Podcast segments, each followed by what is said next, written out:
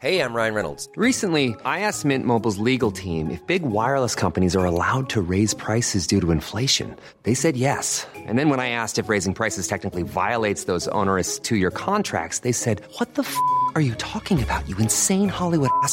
So to recap, we're cutting the price of Mint Unlimited from $30 a month to just $15 a month. Give it a try at mintmobile.com slash switch. $45 upfront for three months plus taxes and fees. Promo rate for new customers for limited time. Unlimited more than 40 gigabytes per month. Slows. Full terms at mintmobile.com. Bonjour à tous et bienvenue pour la balado du jour qui démarre à Lupersat pour se terminer à Feltin, la porte du plateau des mille vaches. Et je vous avais dit que j'avais fait un petit crochet sur ma diagonale pour passer par la Creuse parce que j'avais appris que mon ami Christophe était là. Et là, je suis avec Christophe, mais chez Marie-France, parce que chez Christophe, bon, il n'y a pas trop de chauffage, tout ça, il vit pas là, donc c'est un peu le camping. Et gentiment, Marie-France nous permet de prendre le petit déjeuner. Alors Marie-France, qu'est-ce qui te rend heureuse? Le paysage, le calme de, de, notre secteur. On est loin de, loin de tout. Et ça, c'est un bonheur euh, gérant. T'aimes bien être loin de tout? Oui, en sachant que tout est près de moi. Bon point. et voilà. Bon, et toi, Christophe? Qu'est-ce qui te rend heureux? Ah ben moi, un feu de cheminée, ça me suffit. On a pris le petit déjeuner chez Marie-France. Elle a une vraie cheminée euh, traditionnelle. Et euh, pour moi, c'était. Euh, si on prend le petit déjeuner, il faut allumer la cheminée. Et donc, voilà, le, le, silence du feu, l'horloge de Marie-France et les oiseaux qui à, peine se réveillent parce qu'il s'est mis à faire froid. C'est ça. C'est un peu la solitude du lieu aussi, le, paysage et et le rien en fait. Le rien. Le rien, il n'y a rien ici, mais bon, il y a tout pour se retrouver. Euh... Le rien est plein de choses. C'est ça. Le rien permet plein de choses. Et c'est euh, une manière de, bah, de reprendre euh, le temps, le, de, de, revivre avec le coucher du soleil, euh, le soir, de dormir, de se réveiller avec le, la lumière du jour, euh, sans être réveillé par rien d'autre que, que ses propres rêves, ses propres, son propre rythme en fait. Il y a un rythme qu'on qu retrouve, un rythme naturel parce que quand on est là, enfin moi quand je suis là, j'ai pas grand chose d'autre à faire que de que d'allumer la cheminée et de couper deux trois herbes au jardin pour pour pour que ça continue et que ça soit pas envahi par les ronces, en tout cas le moins rapidement possible. Alors, il faut dire que toi tu vis au Mexique. Pourquoi tu es parti au Mexique? Moi j'avais besoin de me sauver. Dans les deux sens du terme, me sauver, sauver ma vie parce que bah parce que je, j'étais tombé dans, dans, dans, un certain nombre de travers qui ne me permettaient pas d'être heureux. Et puis, euh, je me suis sauvé de toutes ces situations euh, difficiles euh, en essayant de recommencer ma vie à zéro. Et, et je m'aperçois que bah, j'ai, fait le bon choix, mais même si c'est difficile de, de, revenir ici, et bon, heureusement il y a Marie-France maintenant parce que elle habite, on est deux dans le village, donc, euh, donc quand je suis pas là, bah, elle est toute seule, mais avant qu'elle arrive, ça fait 4 ans que vous êtes là, mais avant, moi j'étais tout seul. Donc c'est pour ça que quand, on est, quand je suis là, bah, on est souvent, je suis souvent chez Marie-France parce que sa maison est plus agréable que la mienne en hiver enfin en tout cas en cette mi-saison, et euh, on est là à deux, plutôt que chacun dans son coin. Et tu peux nous en dire plus sur te sauver de tes travers dont tu as parlé? Oh, euh, oui, si j'en dis plus, c'est beaucoup, mais euh, ça pourrait être long. Mais l'idée, c'était de que, que j'avais euh, j'avais imaginé une, une famille, une jolie famille, et puis cette jolie famille est tourné au cauchemar. Donc euh, j'ai cru en des personnes, j'ai cru en moi, j'ai cru en, en, ma force de, de réussir euh, cette famille avec mes deux filles. Et puis, euh, et puis les forces contraires ont été beaucoup plus fortes, ou en tout cas moi j'ai pas été assez fort pour contrer les forces négatives et destructrices. Et donc bah, mes filles ne me parlent plus et Et moi, je me suis retrouvé un peu tout seul euh, avec cette maison, parce que cette maison, c'était en fait le cocon de cette histoire, et, euh, c'était euh, c'était pour, pour le- leur apprendre la nature, leur apprendre tout, ce que, tout, tout le bonheur que, que j'ai toujours devant un feu de cheminée. Mais ça, ça n'a pas été possible. Enfin, ça a été possible quand elles étaient petites, mais maintenant, j'ai plus de nouvelles, donc... donc euh, ben, je suis là un peu tout seul. Heureusement encore qu'il y a Marie-France, parce que j'ai plus beaucoup de raisons de venir ici. Et à chaque fois que je reviens, euh, je vois les problèmes, parce que la maison, euh, elle tombe en ruine. Il n'y a, pas- y a plus d'électricité dans la cuisine. bon, voilà, il y a, y a un certain nombre de, de choses qui me rappellent que, que cette histoire est en ruine aussi. Mais quand même, tu as lancé quelque chose au Mexique.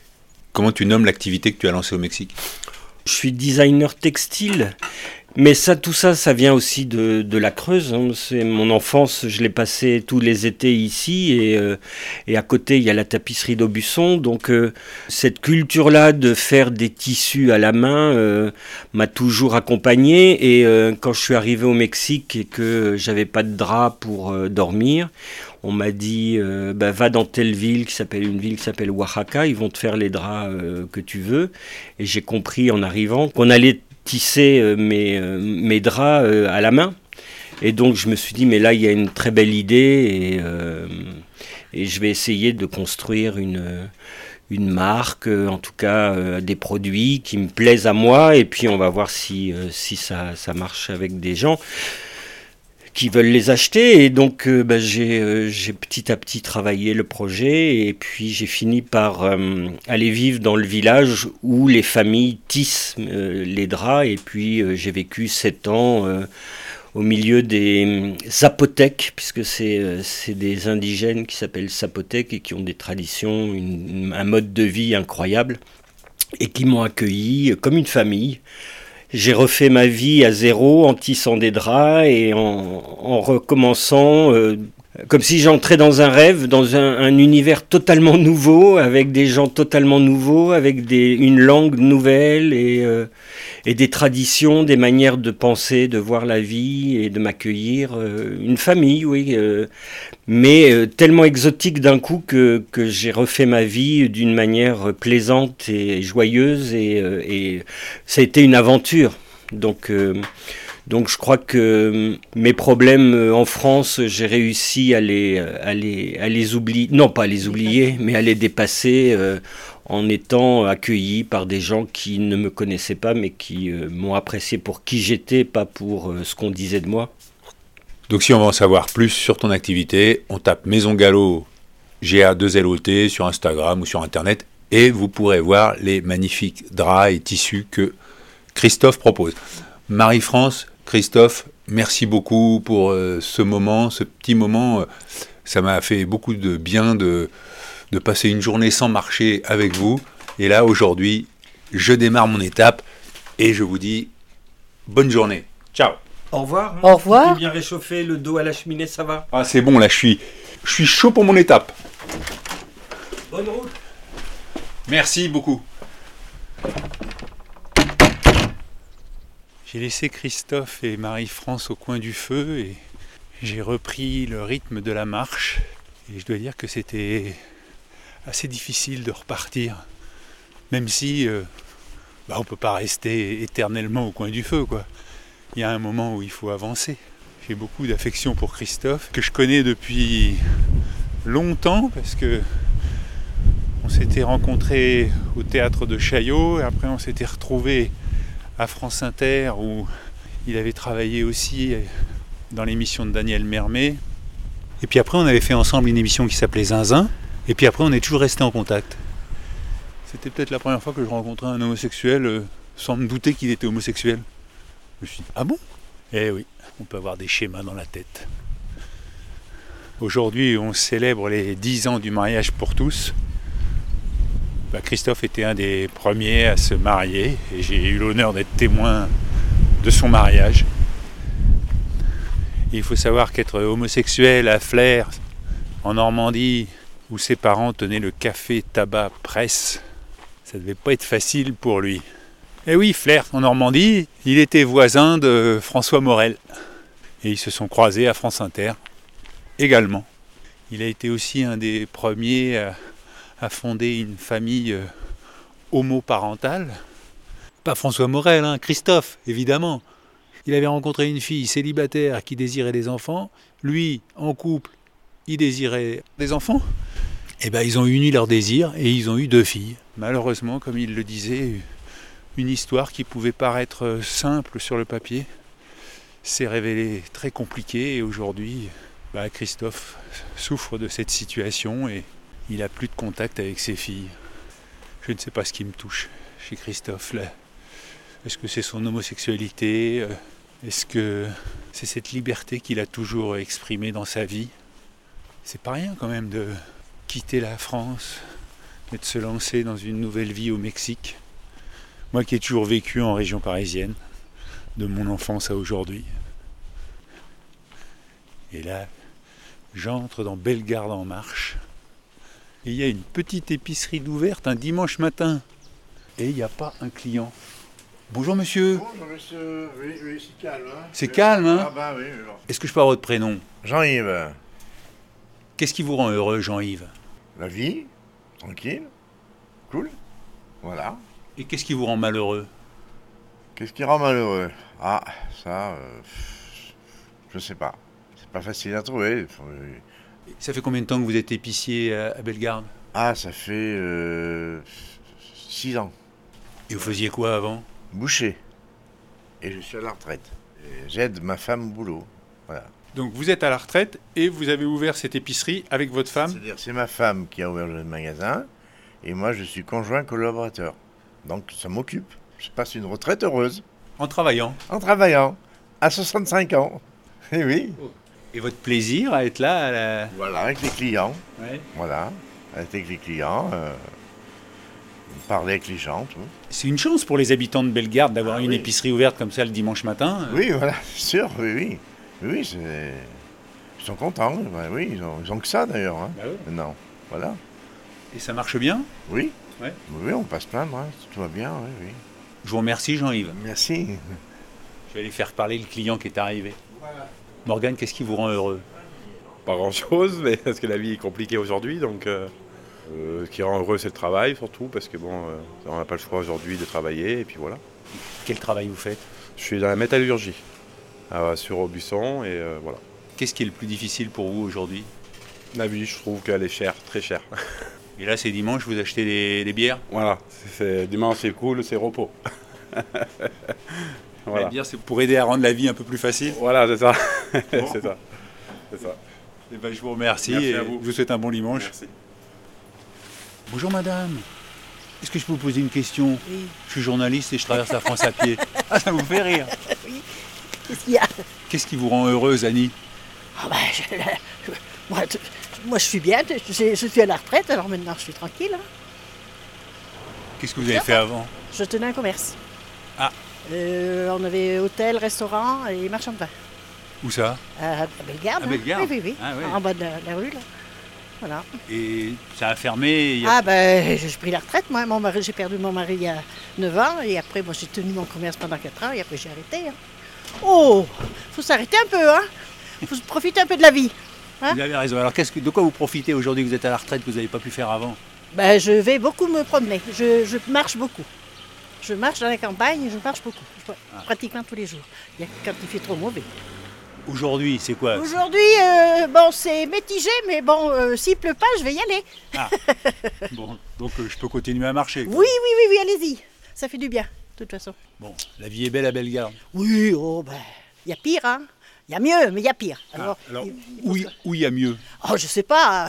je, je sais pas, peut-être plus loin que Bellegarde, mais bon, Bellegarde, on n'a plus beaucoup. C'est-à-dire que Bellegarde, ça a bien changé quand même. Parce qu'on avait beaucoup de commerce, et puis maintenant, c'est un peu. Oui. Oui. Enfin, c'est comme ça, hein. Voilà. Bon, ben, je vous souhaite un bon dimanche, Annie. Oui, pareillement. Merci et peut-être à bientôt sur les sentiers. Peut-être, sait-on jamais. Marchez bien alors. Merci. Au revoir. Bonjour, monsieur. Ah bonjour monsieur. Qu'est-ce qui vous rend heureux, Michel? Oh, oh, pas grand-chose en ce moment. Ah bon? Vous savez, j'ai 83 ans, hein, je suis vieux, et je viens de faire, euh, il y a quelques mois, une flébite. Bon, à la jambe droite, donc je suis euh, un petit peu, euh, un petit peu contrarié. Enfin, ça va mieux, ça va mieux, mais c'est pas. La vieillesse est un naufrage, comme disait le général de Gaulle. Et vous trouvez vraiment Pas complètement, mais en grande partie. Ah oui. Pardon. Parce que vous avez travaillé dans quoi? J'étais enseignant à la faculté de droit à Caen, en Normandie. Voilà. Ah, alors qu'est-ce qui vous a amené dans Mais la non, mais non, mais c'est ma, ma famille qui est originaire de la Creuse. Ma mère est originaire de la Creuse. C'est pour ça que je suis venu ici à la retraite. Mais j'ai fait toute ma carrière en Normandie. C'est un pays agréable, la Creuse. Mais c'est un pays un petit peu rude, quoi. Mais il l'est moins qu'il le fut dans le temps, parce que ma mère était creusoise. Elle me disait, par exemple, que pendant l'hiver, ici, on avait 30, 30 cm de neige qui tenait pendant 3 ou 4 mois. Maintenant, c'est fini, ça. Il y, a, il y a du gel encore, mais presque plus de neige. Mais le climat est toujours un petit peu rude quand même. Hein. C'est, c'est, euh, Oui, en ce moment, il fait pas beau. hein. Le mois d'avril est affreux. hein. Voilà. Bon, ben, je vous remercie. Bonne, bonne- bonne promenade. Ah oui, écoutez, là, je, vais, je marche vers euh, Feltin. Feltin, oui. Voilà. Feltin qui est historiquement le berceau de la tapisserie. hein. La tapisserie a commencé historiquement à Feltin avant de s'établir à Aubusson, Aubusson qui a fini par supplanter Feltin, mais à Feltin il y a encore euh, des manufactures, notamment la manufacture Pinton. Et la manufacture Pinton euh, s'enorgueillit d'avoir tissé la plus grande tapisserie euh, au monde qui se trouve en Grande-Bretagne dans la cathédrale de Coventry. Il y avait également une diamanterie à Feltin, bon, qui n'existe plus depuis le début des années 50. Il y avait une diamanterie, on s'est fermé. Mais vous voyez, les villages, les commerces ont fermé à peu près partout. C'est- désertique, quoi. Dans mon village, bon, euh, dans la salle de la mairie, il y a une carte de la commune qui date de Napoléon III. Et bien, dans cette commune, il y avait plus de 700 habitants sous Napoléon III, plus un tas de commerces, etc. Maintenant, dans la commune, on est 120. Vous voyez, dans- entre deux, ça fait quoi Un, siècle et demi, c'est pas si vieux que ça, Napoléon III. Comment il s'appelle, votre village la serre. Et le droit ne vous manque pas trop Oh ben je m'intéresse toujours puisque j'intervenais moi en droit constitutionnel, sciences politiques. Alors bon, le, le- le terrain est riche, notamment en ce moment. hein, mais, mais bon, non, ça m'intéresse toujours, bien sûr. Mais enfin bon. Et ce Conseil constitutionnel, bon, je trouve que dans, dans l'affaire de euh, la loi sur la réforme de la retraite, il a perdu une bonne occasion d'affirmer son indépendance. En 1971, il avait affirmé son indépendance à propos d'une loi qui remettait en cause la liberté d'association. Et il avait affirmé son indépendance en disant la Constitution de 1958 renvoie à la déclaration de 1789 et au préambule de 1946, la qui reconnaissent les libertés publiques, notamment la liberté d'association. Et c'était fondé sur ce raisonnement pour censurer complètement cette loi, c'est à l'époque de Pompidou, qui remettait en cause la liberté d'association. Euh, je- Moi j'ai pensé que, euh, avec l'affaire de euh, la loi sur la réforme des retraites, et là il n'a pas eu le courage de franchir le pas. Il a fait preuve d'une grande lâcheté. Il a rendu un service au pouvoir exécutif et pas un jugement en droit, parce que le gouvernement avait utilisé une procédure qui n'était pas faite pour ça. Il y avait un détournement de procédure et le Conseil constitutionnel aurait dû censurer ça et annuler la loi. Il ne l'a pas fait, donc il, il- il- il a joué le jeu du pouvoir. quoi. Donc donc c'est une décision qui est entièrement politique. Voilà. Si on m'avait dit que sous le clocher de Bellegarde, on aurait une discussion de droit constitutionnel, Moi, j'ai beaucoup de respect pour le général de Gaulle, hein, notamment pour ce qu'il a fait en 1940. Mais bon, une il a rétabli la monarchie. hein. Il a rétabli la monarchie. Bon, pas la monarchie britannique, mais la monarchie élective. Il a rétabli la monarchie. bon Eh Michel, bien, bonne continuation. merci vous aussi. Allez, au revoir. Au revoir. Je pensais pas rencontrer un constitutionnaliste en train de faire ses courses le dimanche matin à Bellegarde. Et je sors du village par une petite rue bordée de maisons, toujours ces jolies maisons de pierre. Ah, il y a quand même un fleuriste d'ouvert. Oui, fleuriste pompe funèbre.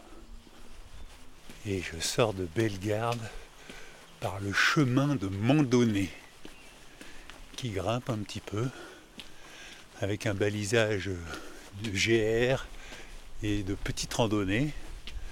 Petite randonnée, c'est le balisage jaune et rouge. Et le GR, grande randonnée, c'est le blanc et le rouge, au cas où vous ne le sauriez pas. Et je suis dans une allée de verdure, un mur de pierre recouvert de lierre sur ma droite, ma gauche une haie qui cache un pré où beaucoup d'arbres et de branches ont été cassés par une tempête récente. Et là j'approche de Saint-Pardoux-le-Neuf sur une petite route goudronnée avec un ciel très menaçant. Donc je vais vous lire quelques messages avant que la pluie tombe. Alors je vous redonne les adresses parce que comme c'est le premier podcast de la semaine, hein, hervé.pochon.gmail.com ou Insta ou Twitter, hpochon. Myriam, avant je me disais, tiens, je vais me faire une cochonnerie. Et je fonçais sur un biscuit ou un morceau de chocolat. Maintenant je me dis, tiens, je vais me faire une pochonnerie et je fonce sur mon appli de podcast. Ma balance t'en remercie. Myriam, je suis très heureux de participer à ton régime diététique. Brigitte et Jacques, je t'ai contacté au début de ta traversée pour t'indiquer que la Creuse fait bel et bien partie de cette diagonale du vide avec ses 117 000 habitants, moins que la seule ville de Limoges. Mais c'est un tel bonheur que d'y vivre. Pour avoir habité plus de 60 ans à Strasbourg, nous sommes venus ici goûter, savourer le calme d'une magnifique région où il fait si bon vivre. Je t'avais alors invité à passer nous voir à l'œil, avec un O majuscule, je précise. Nous suivons régulièrement ta progression dans cette belle traversée. Comme une autre éditrice, je trace chacune de tes étapes sur un atlas, amusé de voir ce trait bleu sillonner et traverser peu à peu les régions. Quand tu as atteint le Puy de Dôme, je me suis dit que non, ton chemin passerait plus au sud que par chez nous. Puis, tu vas voir ton ami à Lupersad. Alors, petit espoir. Mais non, ça te ferait vraiment remonter plus au nord du département. Et quand on voyage à pied, chaque dizaine de kilomètres est certainement importante et fait donc éviter les détours. Je suis impressionné par les réponses de toutes ces personnes que tu rencontres. La simplicité avec laquelle on te répond, le plaisir non dissimulé de vivre à proximité de la nature, loin du stress des villes qui engendre l'individualité, mais admirer chaque jour l'évolution de la végétation, selon les saisons, s'émerveiller du nouveau passage des grues, de l'arrivée des hirondelles, observer les arbres en fleurs comme en ce moment, toutes les nuances de couleurs dans des paysages vallonnés, tout cela rend vraiment heureux. Des régions démographiquement pauvres, mais si riches en échanges et en ressources humaines. Je te souhaite de bien poursuivre ton chemin, de faire encore de belles rencontres et de nous faire voyager grâce à tes balados. Et comme tu dis, allez, ciao Brigitte et Jacques, merci. Y a un couple qui signe comme ça, on ne sait jamais qui a écrit. Est-ce que c'est Jacques parce qu'il signe Brigitte d'abord Ou est-ce que c'est Brigitte, mais elle y joint son mari Le mystère reste entier.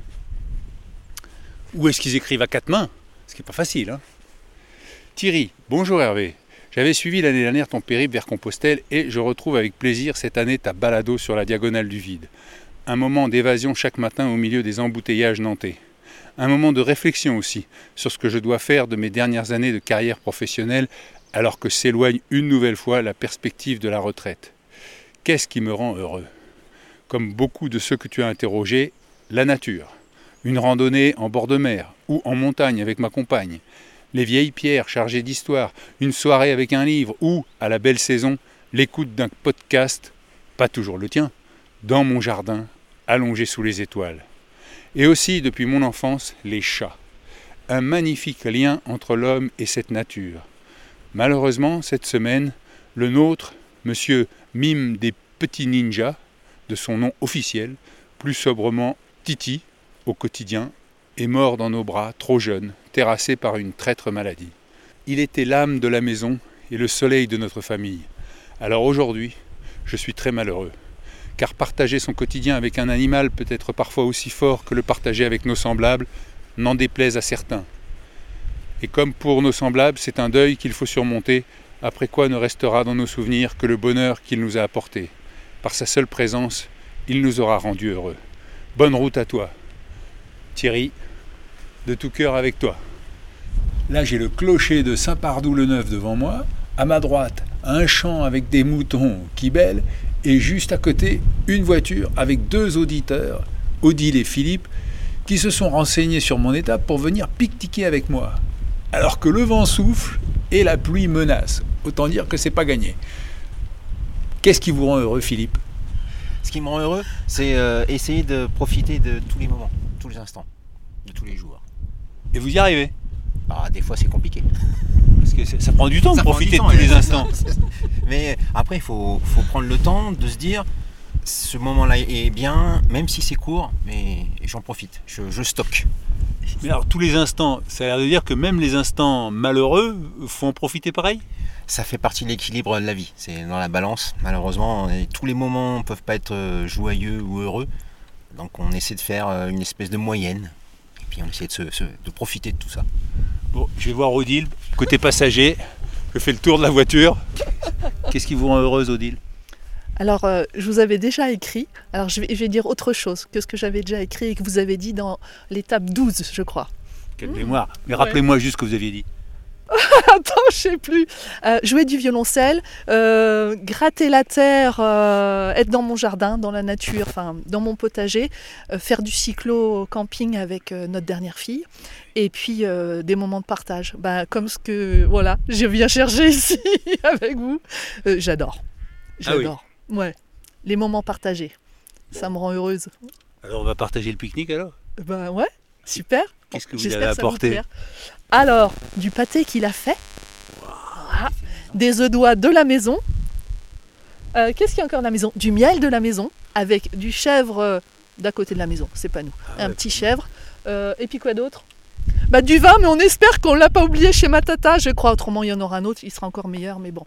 Il y avait un super vin qu'on vous a Ah ouais. dégoté, Bon. mais bon, on Bon, verra bah ça. alors, On se trouve un coin À table. À table. Ah, pardon. Bonjour monsieur, excusez-moi.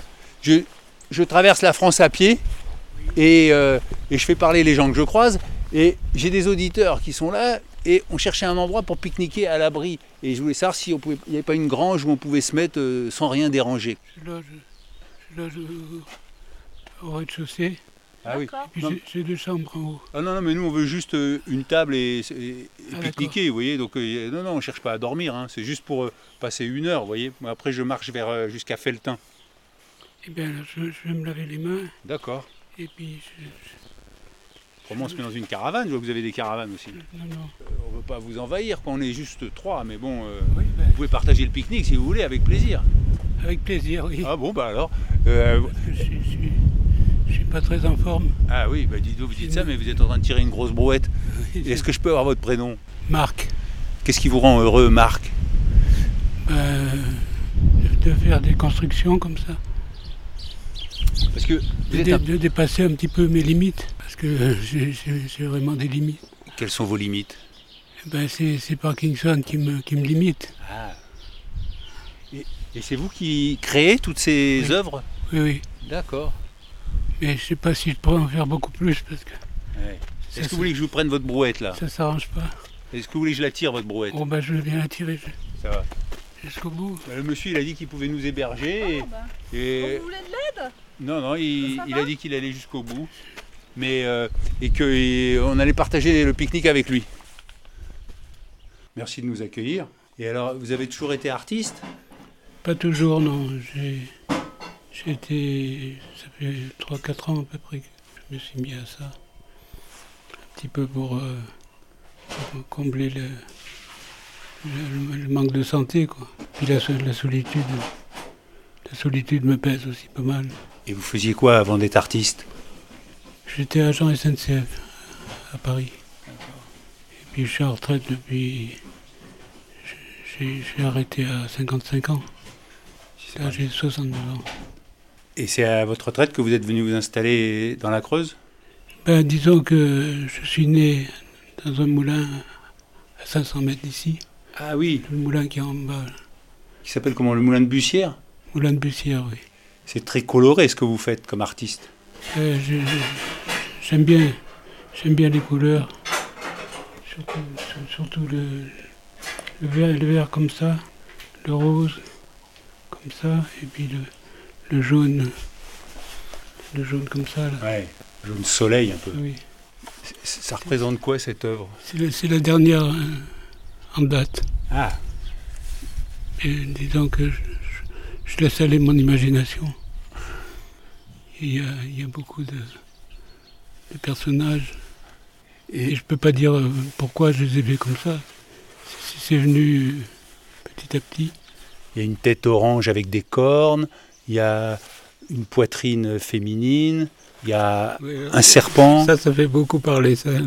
Ah, les seins, ça fait parler. Ah oui. c'est étonnant. Ah oui. Il y en a même que ça dérange. Vous avez des voisins qui réagissent? Non, c'est ma frangine surtout qui, Ah. qui a un peu honte du fait que j'ai fait ça. Et vous parliez de la solitude parce que vous avez toujours euh, vécu seul ici? Enfin, vous avez toujours été seul? Non, je n'ai pas toujours été seul. Ouais. Quand j'étais à Paris, j'ai eu une famille aussi. J'ai- trois enfants, trois, Ah, trois petits-enfants. Les autres, ils, ils ont préféré le soleil. Ils sont partis euh, dans le midi, Ah. à Montpellier. Ils sont tous à Montpellier. Bah, c'est rigolo parce que. Rappelle-moi ton prénom. Euh... Odile et Philippe, ils viennent de Montpellier, là. Ah oui, d'accord. Vous connaissez de- depuis peu, alors Ah oui, parce que c'est la première fois qu'on se rencontre parce que Ah, moi je traverse la France à pied puis je fais un, un podcast, je fais parler les gens comme euh, là je fais avec toi Ah ouais, c'est et, génial. où je suis avec vous Oui. et euh, Non, mais tu peux me tutoyer. c'est Il n'y a, pas de souci. Et, euh, et puis euh, ils m'ont dit ah mais on va repasser de Montpellier, ils habitent euh, ils habitent Le Mans et ils étaient en vacances à Montpellier, ils disent ah bah en remontant est-ce qu'on pourrait pique-niquer avec toi?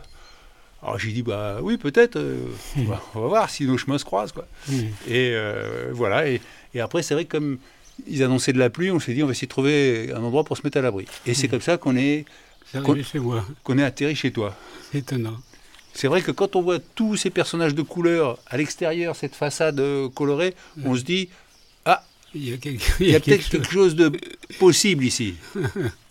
Et je peux faire une photo? Oui, oui.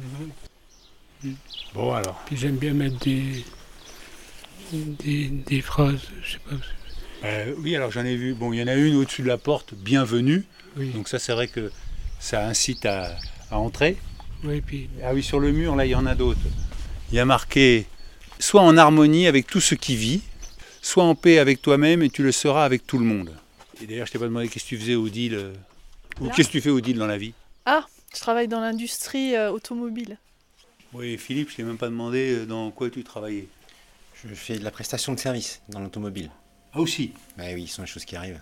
C'est comme ça que vous êtes rencontrés? Non, pas du tout. Ah bon? On s'est rencontrés pendant nos études à Lille. Elle est Messine, je suis parisien. On s'est rencontrés à Lille, logique, et on travaille à côté du Mans. Rien de, rien de grave en soi. Et c'était quoi comme étude? Euh, ingénieur, voilà, ce sont des choses qui arrivent. Moi, mécanique et elle, sciences des matériaux. Ce fut un plaisir. bah, Plaisir partagé, c'est quand même incroyable la vie. tu es en train de faire du ciment, on arrive, on te demande est-ce que tu peux nous trouver un endroit pour manger avec euh, Odile et Philippe? Tu nous dis mais venez dans la maison et on a mangé tous les quatre ensemble. Voilà. Et là, on, je reprends ma route. Et toi, euh, je sais pas, tu vas vérifier que le ciment euh, va tenir, quoi. Hein et bah écoute, euh, merci beaucoup. Bah, avec plaisir. Pour moi, c'est- c'est un bonheur de rencontrer d'autres moi-même. Ouais, je comprends. Mais tu vois, c'est ce que tu viens de dire, c'est un peu euh, euh, ce qui me motive dans euh, faire cette diagonale du vide, c'est rencontrer d'autres moi-même, quoi. Et essayer de mieux me connaître. Je, suis- je suis d'accord avec toi. Et t'as conscience d'habiter dans la diagonale du vide? Alors, ça, je sais pas ce que ça veut dire, diagonale du vide. Mais bon, toi, tu m'as dit tout à l'heure que pour toi, le vide n'existait pas, que tout était plein. Tout était plein. Ouais. Et, et je- j'en suis persuadé. Merci encore, et puis Mais c'était un plaisir pour moi, pareil. bon courage euh, pour la suite. Tu m'as dit que tu trouvais que la, la maladie s'était aggravée ces derniers temps, alors j'espère que Ouais. te fera pas trop souffrir. Non. Odile, euh, j'espère que tu n'es pas trop déçu de ce pique-nique. euh, Non, super. Non, mais je reviendrai discuter avec Hervé Pochon. Et Philippe, ça va? Ça va, ça va bien, et, il fait beau, tout va bien. Un, oui, beau, là, on un sort, beau- il y a du soleil. un beau moment partagé. Voilà. Bonne route jusqu'au Mans, et puis euh, À une prochaine. à une prochaine, au moins dans la balado. Et je sors du Le Martinet, et je suis à Felletin. Il y a le café du parc de Mille Vaches, mais il y a le grand café de Felletin, mais tout est fermé.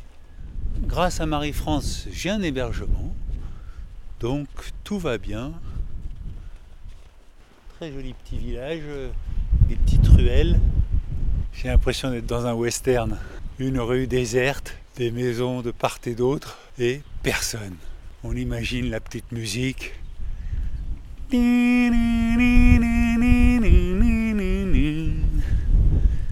Le vent souffle, il y a du soleil, ce qui était très rare aujourd'hui, mais juste à l'arrivée, le soleil perce.